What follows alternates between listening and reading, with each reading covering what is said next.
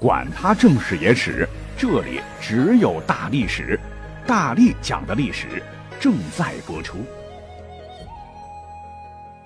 诚如本期节目的题目《中国历史上最奇葩的造反》，咱们之前讲过一个，不知道你还有没有印象啊？说是在唐敬宗朝时呢，发生的史上相当奇葩的一次造反，理由是什么呢？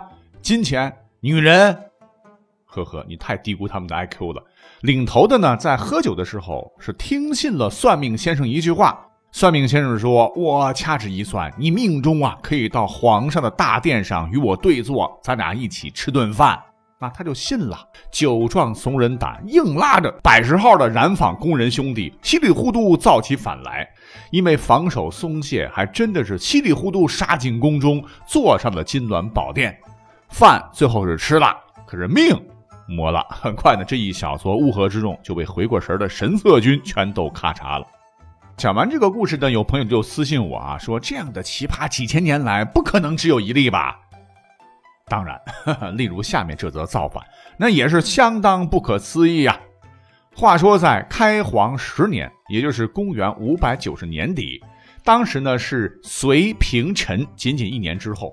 南方饶州有个大哥呢，唤作吴世华，就带领着一帮子这个农民兄弟吧，锄头菜刀闹革命，大头没抓住，把倒霉催的长史给活捉了。这个长史就相当于幕僚吧，是押到跟前呢。吴世华二话不说，照着五花大绑的长史的大腿根就是一刀啊，大骂：“就是你出的馊主意吧？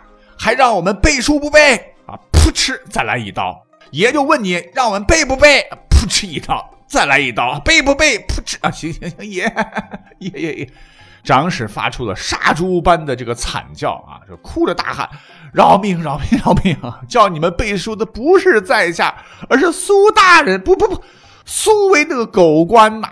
众人哪里肯听啊？大家伙是群情激愤，剐了这厮，千万不要便宜了他，背你妹的书！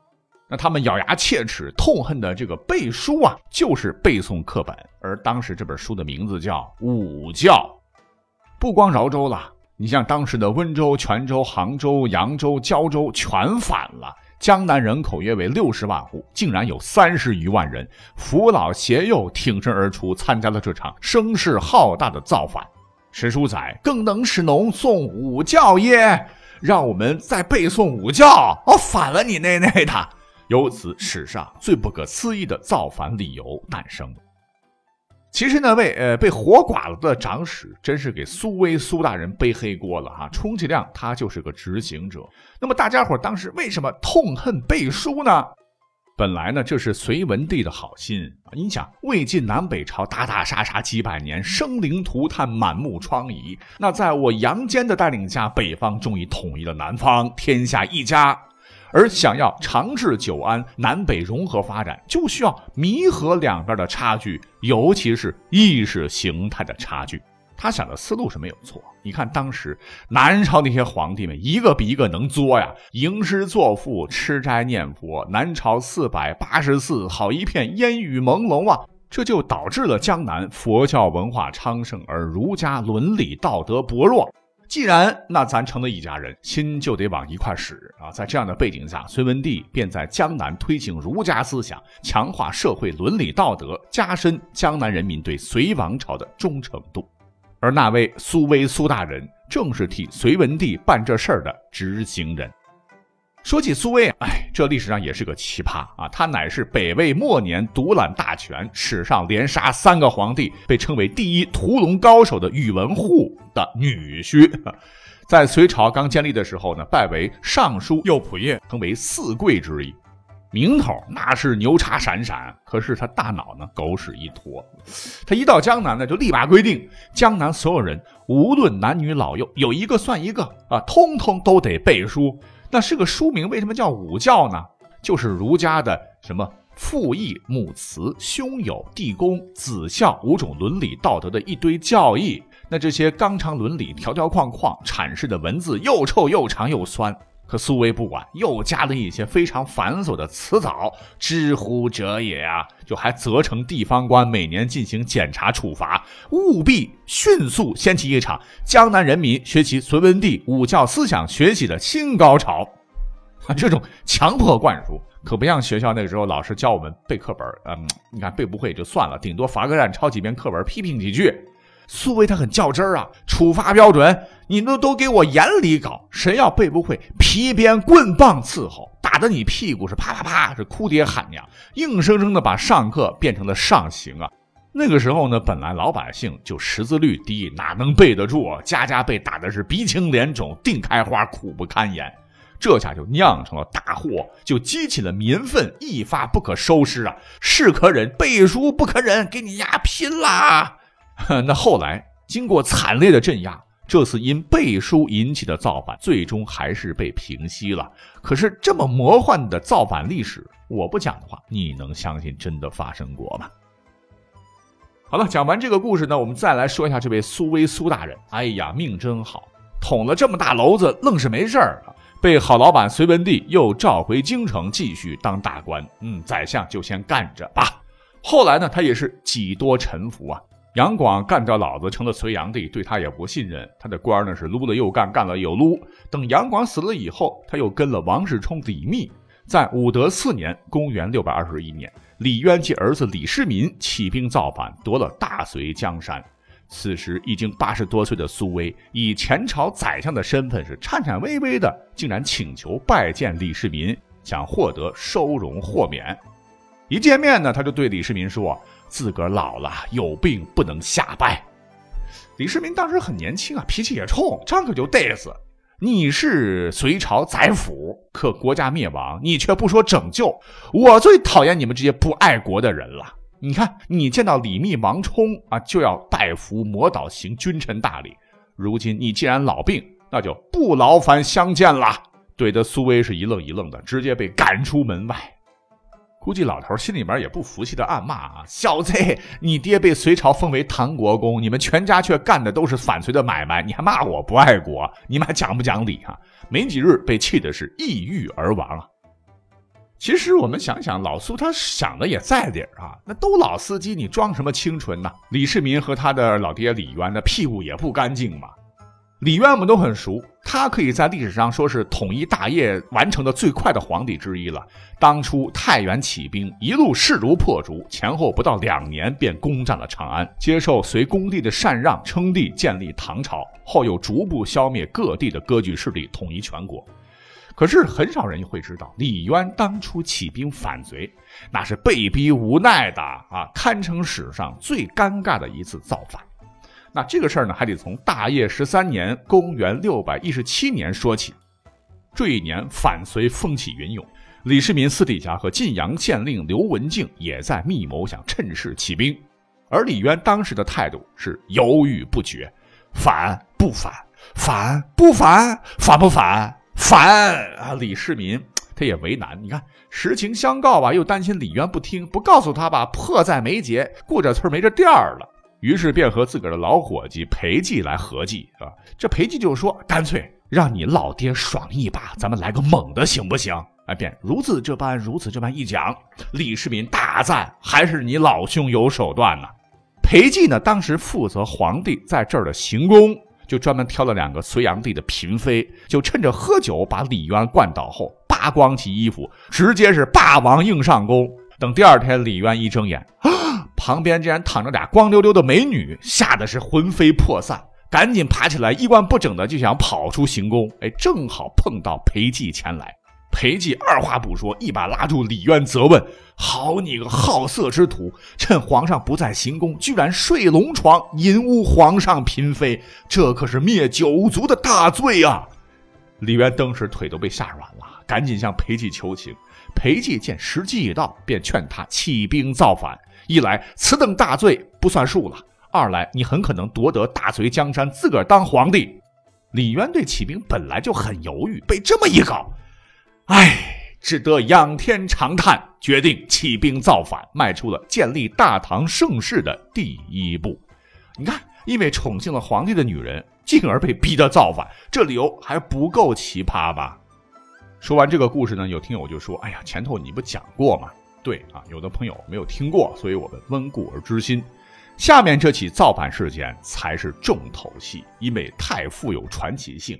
你很难想象，在北宋初年，竟然有一个家伙，那是一人一马假扮钦差，差一点便夺了大宋帝国边关军事重镇，造反成功。而这个传奇人物，你肯定没听过，他唤作李飞雄，名字起的是蛮好的啊。可是呢，这哥们儿是个纨绔子弟，官二代。他老爹时任秦州节度使判官，就相当于省辖市的副市长，级别挺高的了啊。因为爸爸的原因呢，他是熟知秦州地形和军队布防情况。这哥们儿不光是平时游手好闲、花天酒地，呃，喝酒赌博、惹是生非，还结交了一批恶少无赖。所谓近朱者赤，近墨者黑呢，他就学了一些欺诈之术。好巧不巧，当时呢正赶上宋太宗赵光义登基，刚上任他就罢免了一些前朝旧臣，其中就有李飞雄的老爹。哎呀，这可惨喽！家里马上就没有了经济收入，日子过得那也是一天不如一天呐。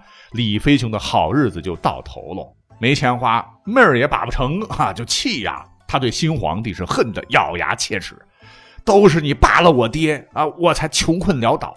既然当初你哥赵匡胤就是在士兵的簇拥下黄袍加身当了皇帝，那我为什么不能也带领一支军队当皇帝干死你丫的呢？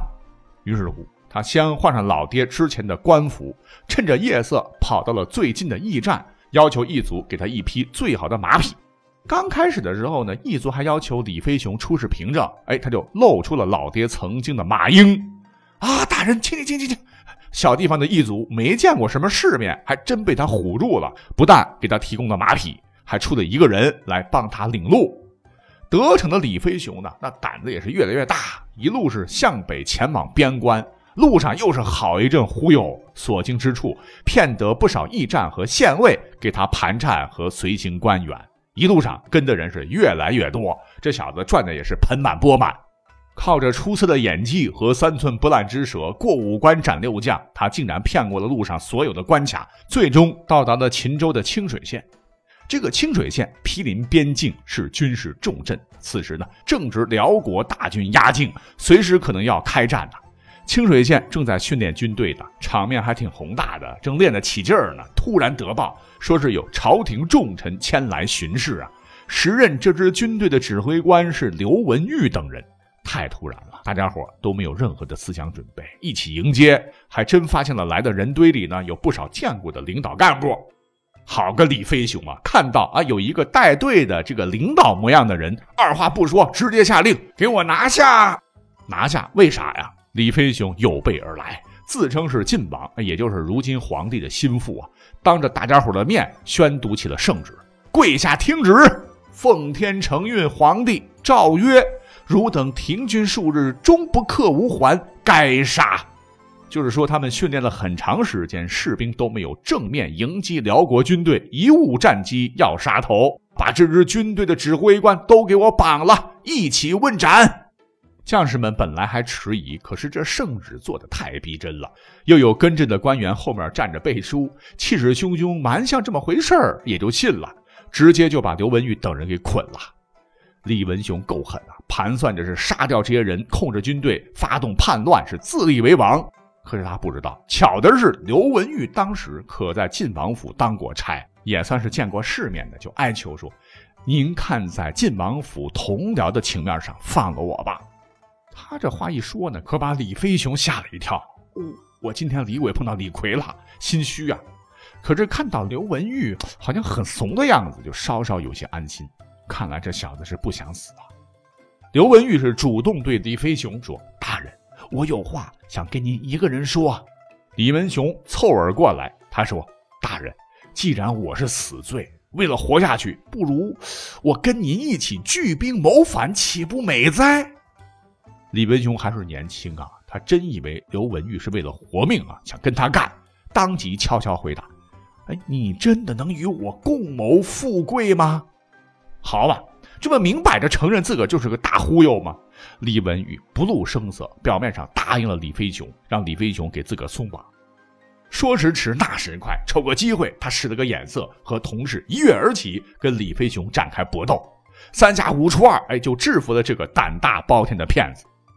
案件真相大白后，宋太宗气得高血压，以冒充国家工作人员、意图颠覆国家政权之罪，下旨将李飞雄夷三族。李飞雄的那些狐朋狗友，连同被李飞雄忽悠的官员，还有那个倒霉的送马送人头给他的异族，全都被灭族了。上百颗脑袋落了地，才终结了这场历史上最荒唐的闹剧。更扯的是，还有一个官员叫做李若拙。命不好，和李飞雄的老爹李若愚的名字太相像，竟然也是祸从天降，被宋太宗认为这俩人是同宗兄弟，受李飞雄案的影响，也被判了死刑。后来受百官求情之后，方得免死，直接被发配到边疆去了。此事还最终改变了中国古代的驿站换乘制度，可以说是影响深远。那这几个故事也告诉我们，哪里有压迫，哪里就有反抗，真的不一定靠谱啊！有的时候是脑袋拔掉了。好，感谢收听今天的节目，我们下期再会，拜拜。